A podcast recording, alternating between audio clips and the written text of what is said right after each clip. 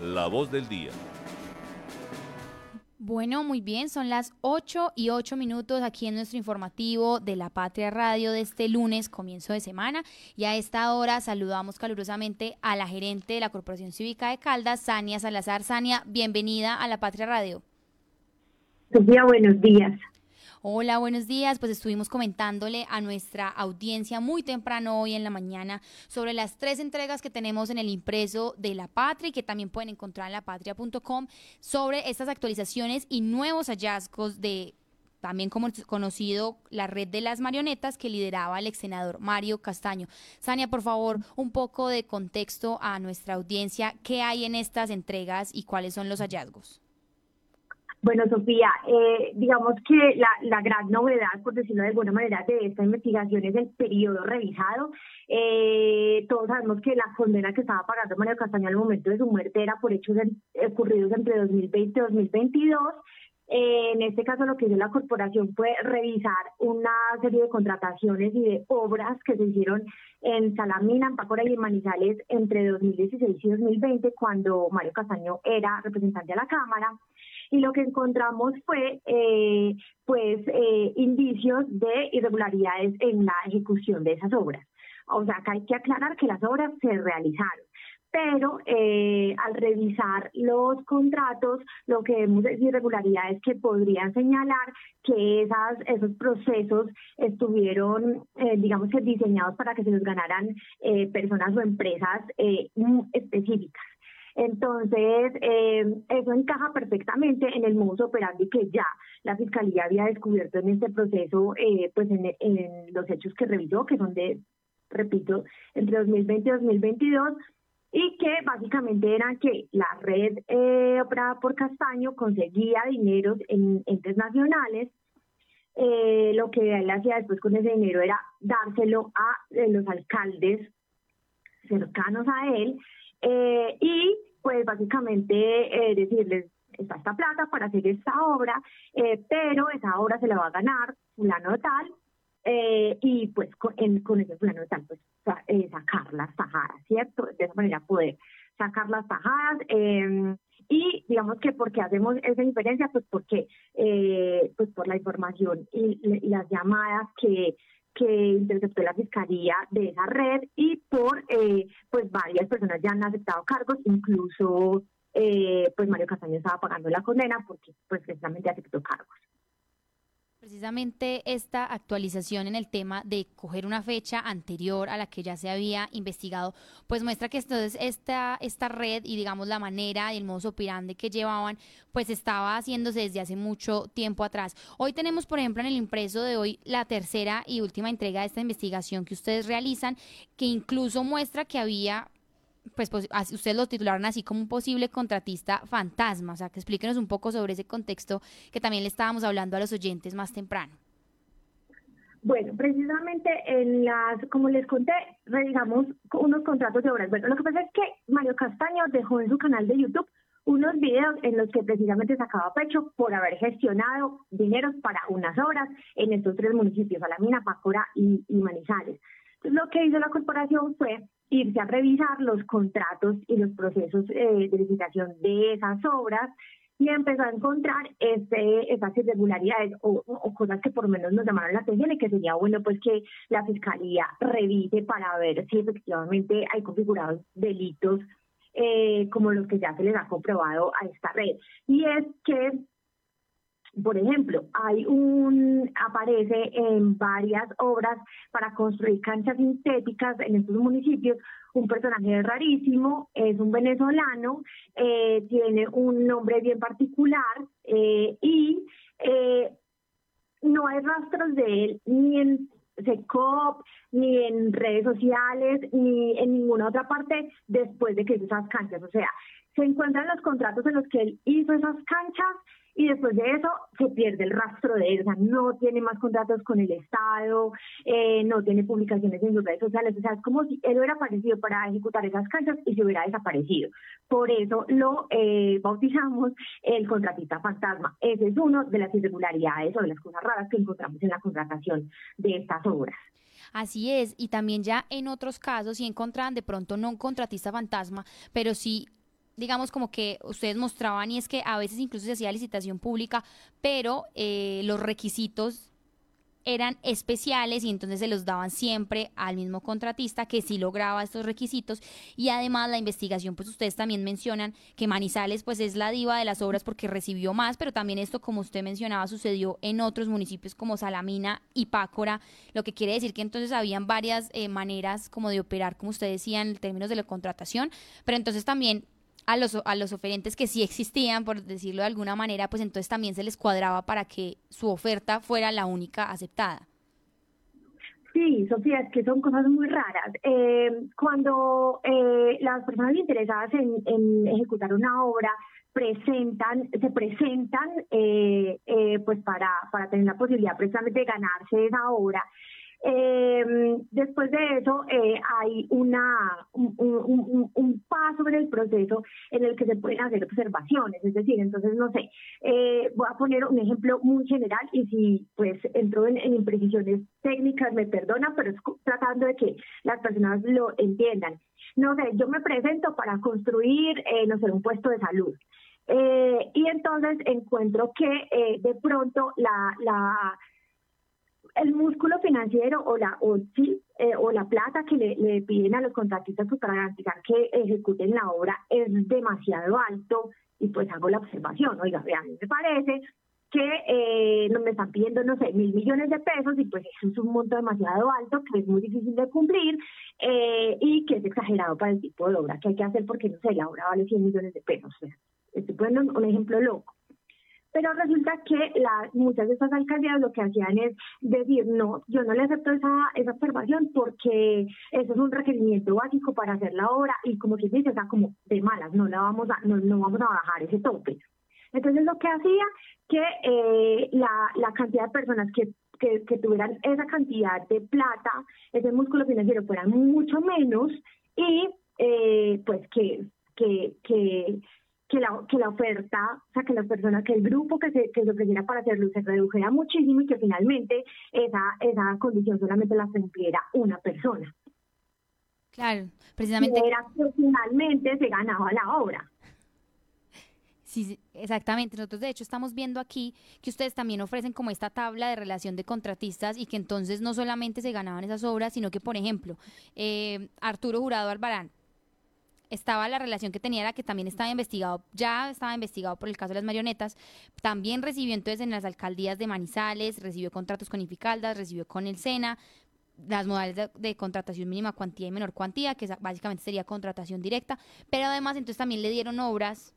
de estas obras nacionales que ustedes estuvieron revisando, la cancha sintética de Rayanes y también la de la institución de la Linda por un total de 218 millones de pesos. Es decir, como que ustedes también están mostrando que no solo se ganaban estas obras de que ustedes investigaron por su canal de YouTube de Mario Castaño, pues que les permitió como una especie de testimonio y de recurso para investigar esas, sino que además eran personas que también se estaban ganando obras con otras alcaldías o que también estaban investigadas o que de pronto eran hermanos de Mario Castaño o algunas otras relaciones. O sea, ¿cómo juntaron ustedes toda esta información y lograr tejer toda esta red además a partir de estos videos de YouTube?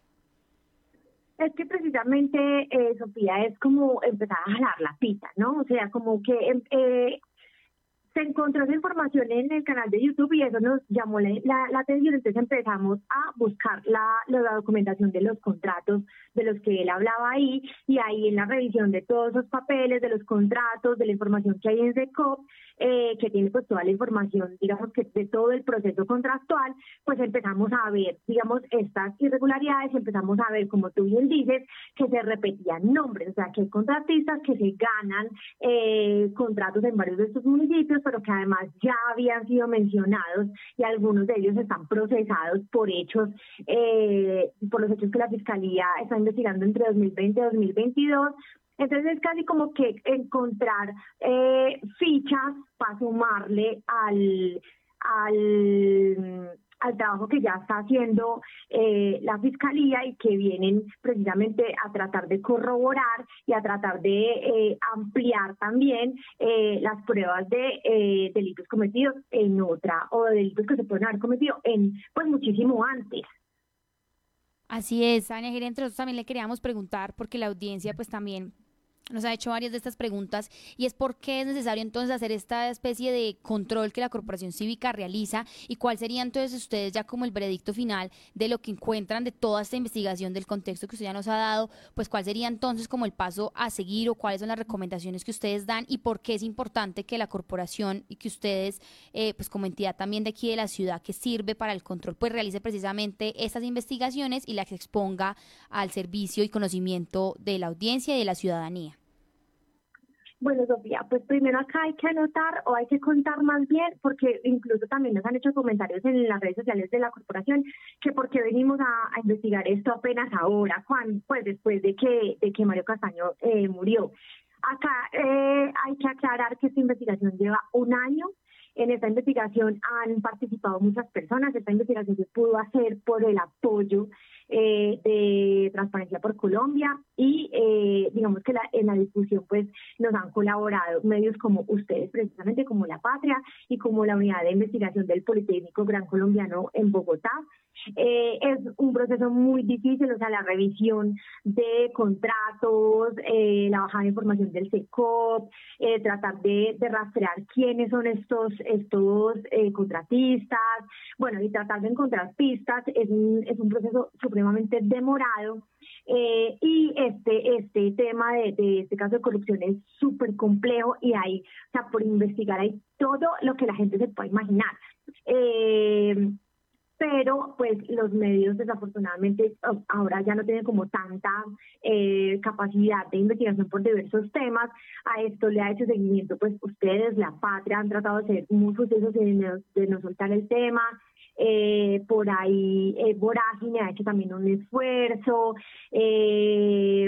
en, en, en Caracol Televisión, Juan David Verde también ha hecho cositas, pero digamos que abarcar todo el tema, o sea, es súper complicado porque hay mucho, mucho por donde investigar. Entonces, eh, pues el llamado es a que los medios y la veeduría ciudadana no soltemos el tema, porque es súper importante que la ciudadanía sepa qué pasó con esa red de corrupción, pues básicamente para tomar decisiones electorales en el futuro. O sea, Mario Castaño ya no está, pero hay gente que eh, está, eh, digamos que liderando o apoderándose de ese poder, eh, valga la redundancia, y pues eh, siguen pasando cosas, o sea, no porque ya se hizo un proceso judicial y porque ella estuviera pagando una condena y porque haya personas precisamente pendientes de procesos judiciales, eh, eso no significa que, que la red ya no está funcionando, la red está funcionando y todavía se está perdiendo plata. Entonces, eh, es súper importante saber eso pues para, para tomar acciones y sobre todo para decidir el voto de una manera más informada y pues para castigar también eh, pues los planes políticos eh, implicados y, y, y pues de alguna otra forma quitarles el poder. Claro, así es también como este ejercicio de difusión y de información a la ciudadanía. Precisamente nos preguntaban y es que por favor si de pronto nos puede recordar, porque ustedes además de esta investigación que por supuesto están realizando y que están publicando aquí en La Patria, pero pues que es con esta ayuda de Transparencia por Colombia y todos los esfuerzos que ustedes también realizan pues para investigar y divulgarla, pues también ustedes realizan otras investigaciones también del departamento, de otros temas, también del tema del, del contralor y están como muy pendientes de toda la transparencia y el control de lo que sucede pues políticamente y, y digamos que también en contratación y demás aquí en la ciudad y en el departamento departamento. Las personas quieren saber de pronto dónde pueden leer también estos informes ya completo en la página de ustedes, de dónde se puede encontrar información eh, y de alguna manera cuál es la invitación entonces de la Corporación Cívica a nuestra audiencia, no solamente con este tema pues de las marionetas, sino también con el control y la transparencia en la ciudad. Bueno, Sofía, la investigación completa la pueden encontrar en www.corporacioncivicadecaldas.com, que es nuestra página web. Ahí está completa. Eh, la web de La Patria también está. Eh, como bien tú contaste al principio, pues eh, la presentamos en tres entregas desde el sábado hasta hoy en el impreso. Y eh, bueno, seguirle, a, eh, seguirle la pista a todos estos temas es súper importante porque básicamente eh, pues se trata de los recursos públicos, de los recursos eh, de todos los ciudadanos. Eh, y yo sí invito pues a la ciudadanía a, algo muy importante que yo sé que es muy difícil a veces, pues porque hay muchos temores, eh, pero a denunciar, a denunciar estos hechos. Eh, parte de la dificultad de eh, conseguir información y de, y de recopilar pruebas en este caso específico de, de Mario Castaño ha sido que la gente le tiene muchísimo temor a hablar, eh, pues porque es un tema muy delicado. Pero eh, pues sin esas sin esas denuncias también para para los periodistas y para los veedores pues es mucho más complicado juntar la información. Entonces eh, el llamado es un poco pues precisamente a denunciar, a pues hacerlo obviamente con las garantías que un denunciante eh, debe debe pedir y exigir, pues que son las mínimas obviamente eh, de su seguridad y, y, y etcétera, pero eh, esas, esa, digamos que ese, ese valor ciudadano eh, es muy importante porque pues es que sin, sin, a veces sin pruebas, sin denuncias, pues es súper complicado terminar de juntar la información. Entonces, como eso y el apoyo a los medios y a la veeduría, o sea, investigar es súper complejo, es demorado y cuesta muchísima plata, entonces es eh, pues que la ciudadanía cada vez esté más consciente de eso y apoye los medios y el trabajo de la veeduría ciudadana. Gerente, muchísimas gracias por esta información. Por supuesto, les recordamos a nuestros oyentes que todo esto lo pueden encontrar no solo en los impresos, sino también en lapatria.com y en la página de la Corporación Cívica de Caldas. Sania, muchas gracias por acompañarnos aquí en La Patria Radio y hablar con nosotros un rato para informar a la audiencia sobre toda la veeduría de la ciudad y el departamento y sobre todo en este tema de las marionetas con las actualizaciones que nos están entregando. Sofía, a ustedes muchísimas gracias por eh, unir esfuerzos eh, y, y pues ayudarnos a publicar esta información.